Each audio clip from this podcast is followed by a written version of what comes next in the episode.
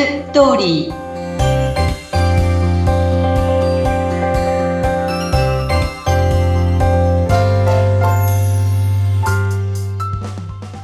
皆様こんにちは結婚相談所ライフツリーの和田光ですこんにちはインタビュアーの山口智子ですさて2023年スタートしてまあ10日11日ほど経ちましたけれども今年の和田さん何か目標っていうのはあるんですか？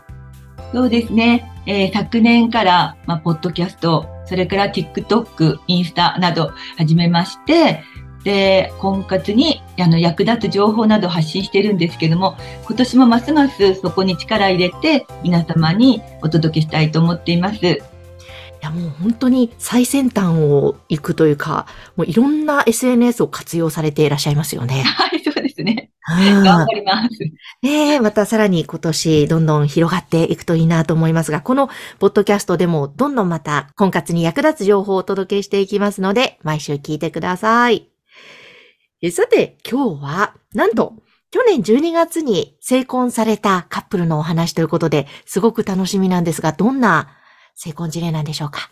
はい。えー、男性が60歳、女性が51歳の方との結婚が決まりました。はい、あ、これは割とその年齢としては高めですよね、婚活というそうですね。うん、うん、あの、中高年はなかなか、うん、難しいところもあるんですよね。うんうん、それはなぜが難しいかというと、まあ男性に、まあある程度年収がないとっていうところだけど、まあ皆さんリタイアもする、するでしょうしね。うん、女性はもうそこまで来ると、こう顔だとか身長だとか学歴だとかっていうことより、やっぱ年収、少しゆとりのある老後を送りたいっていう希望が多くなる。で、そこで、あの、相手の自分も含めてお子さんの問題、はい。あの、まあ、変な話、遺産の問題とかね。うん。あと、死別されてたら前の奥様のこととか。まあ、いろいろと問題。あと、ご両親もかなり高齢になってるわけですね。80代、90代になっていらっしゃって、その介護の問題。そういうのを含めて自分だけの問題じゃないことがたくさん出てくるんですよね。うん、本当そうですね。うん、え、今回はどういった感じで成婚に進んでいったんですか、はい、その男性はね、とってもモテたんです。おそれこそ年収がやっぱりあるので、もう40代の方からも満帆に申し込みが来る。うん、特に綺麗な方たちがまあ多かったんですよ。持ってるんですね。そう。うん、でそうすると、嬉しくなるわけですよ、男性は。そうですね。そう。だからね、あの、彼はどっちかっていうと、その、お見合いを楽しんでしまったっていうところがありましたね。ああ、なるほど。で、一人がダメでももう、たくさんまだまだ申し込み来てるし、うん、自分が申し込みしても OK が出るし、っていう中で、困らないわけですよね。はい。で、お見合いがならない人っていうのも、やっぱり男性にいらっしゃるんだけど、なかなか難しい人は、年収がね、低かったりすると、うん、たまに来るお見合いってものすごく大事にするんですよね。うん、うん。だけど違ってもまあ次があるっていうこと。あこれはもう若い世代でもスペックの高いとこの人たちはそれがあるのはよくあるんですけどね。ええで、彼の場合もそういう感じだったので、まあ次々とあのお見合いをして、で、お見合いからね、1回目交際にはなるんです。うん。で特に綺麗な女性って1回目はものすごく感じのいい対応されて、うん、彼ももう本当に楽しかったですって言うんだけど、まあ、だんだん2回目、3回目ぐらいになると、まあ、その人の色とね、まあ、あの、素の部分が出てきますのでね。うん。まあ、綺麗で、まだ初婚の方って、やっぱり相手に、まあ、求めるものもすごく高いし、特に年収が高い相手だとね。うん、まあ、そんなんで彼も、やっぱちょっと違うっていうので、白黒すごくはっきりとつけようとして、まあ、交際終了の早いこと早いこと、すぐ交際終了。その繰り返しだったんですよ。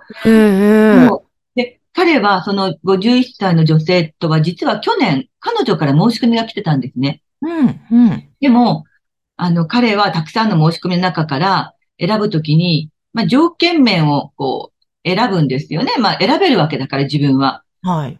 まあ、綺麗な人だったり、年齢も離れてる人だったりとかね。あと趣味が一緒とか、ね。あと、あの、まあ、できたら、えっと、一回離婚してる人の方がいい、自分は合うんだっていうふうには思ったみたいなんですけど、うん、でもお子さんが同居してたら NG とかね、うんうんうん、その同居してる女性だったわけです。だから、彼はその時点では断ったんですね。えええまあ、彼とも何回か面談していて、うん、うん、まあ、こう絞っていく、どう、どういう人がいいかっていうのをいろいろと絞っていった中で、うん、の彼女に対して今年、彼は、ちょっと、やっぱ気になっていて、その、うん、彼女のプロフィールとか読んだのをね、うんうん、今度は彼から申し込みをしたいっていうことになったんです。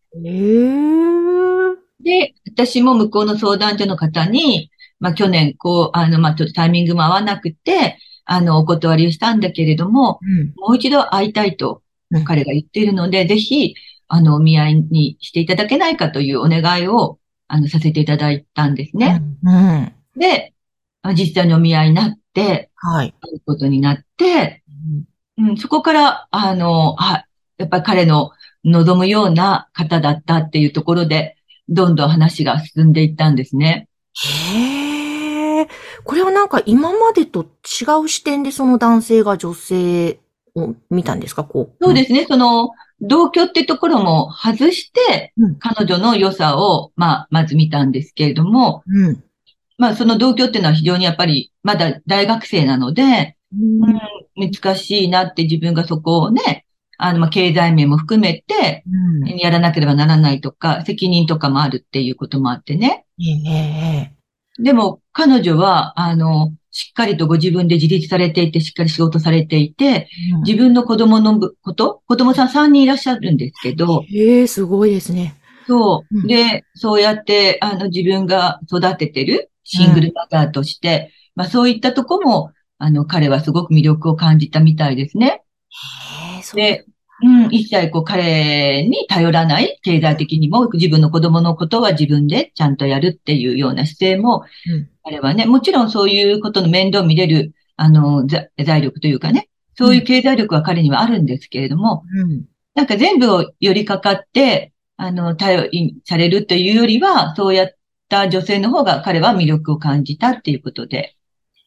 へえ、じゃあ割とお見合いから交際、その後成功までは順調だったんですか？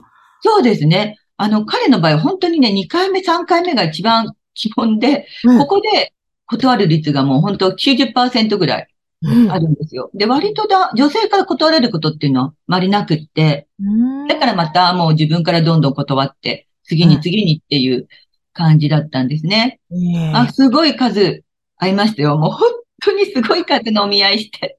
いや、彼の体力もすごいなと思いましたね。うん、もう毎週毎週のように、どなたかもうすごかったです。うん。会えましたからね、彼はね、その分。どうなんですかこのけ、決め手となった部分っていうのは、どんなとこだったかとか、和田さん聞いてらっしゃるんですか？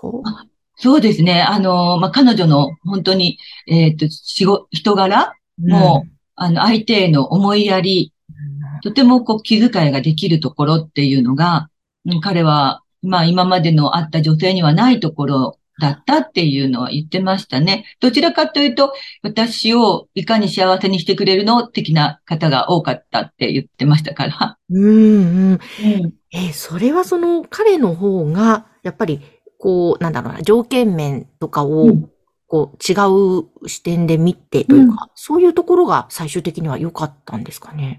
本当にそう思います。少し何かを変えたときにこういうご縁があるっていうことですよね。ええー、やっぱりその、例えば分かりやすく言うと年収が高い人とか、うん、あの、顔が綺麗な人とか、割と最初ってそういうところを見がちですけども、うん、そうじゃん、そこでやっていってうまくいかないならば、やっぱりそうじゃない人間性の部分から見た方がうまくいきやすいんですかね、うん、どうなんだろう？そうですね。あのね、彼の場合は、まあ年収もあるから選ぶことができるっていうことですよね。うん。だから選択肢がすごい広い。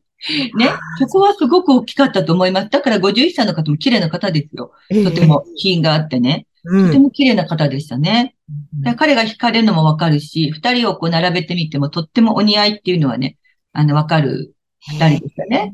うん。そうですね。いや素敵な、じゃあカップル誕生だったわけですね。そうです。これからあの、成功のお祝い会はね、させていただくことにはなっているんですけれども、とても楽しみですね。ええー、いやーでもなんか、いいですね。こう、これまで割と、例えば20代、30代、40代と、そういった方々の、うん、あの、お話とかも聞いてきましたが、こうね、50超えて、また相手の男性は60歳ということで、うん、そういった年齢が割と、まあちょっと、高くなってきていても、こうしてうまくいって幸せになるんだっていう、何かそこも、私もそうですが、勇気づけられますね。そうですね。多いですよ。あの、登録されている中高年の方はとっても多いですし、特に、まあ男性は、やっぱり孤独が辛いっておっしゃって、本当によく頑張りますね。なんか活動されますね。そうか、じゃあ、もう婚活なんて遅いんじゃないかって思うのではなくて、まずはちょっと行ってみるというそうそうそうそうそうそう。ただね、やっぱりマッチングアプリでは、メールのやり取りをしなければならないってとこが多いと思うんですけど、うん、ここはね、結構中高年は難しいところかなというふうに思いますね。会うまでになかなか至らないっていうのがあると、うん、あの、もう中高年には時間がない。50代、60代は時間がないってことは私は言いたいので。はい。そんなことをね、悠長にメールやってる場合じゃないから、実際にすぐに会ってみなければわからないって、本当にそう思いますので。わかりました。私も悠長なことは言ってられない年齢ですので、そうか、はい、という感じですね。わかりましたっていう。で、そういったですね、和田さんのアドバイスなどを聞きたい方、また相談したいという方は、まずはこのライフツリーの LINE 公式アカウントに登録をしてください。番組の概要欄に URL を掲載しております。よろしくお願いします。お待ちしています。お待ちしてます。そして今日も和田さんありがとうございました。どうもありがとうございました。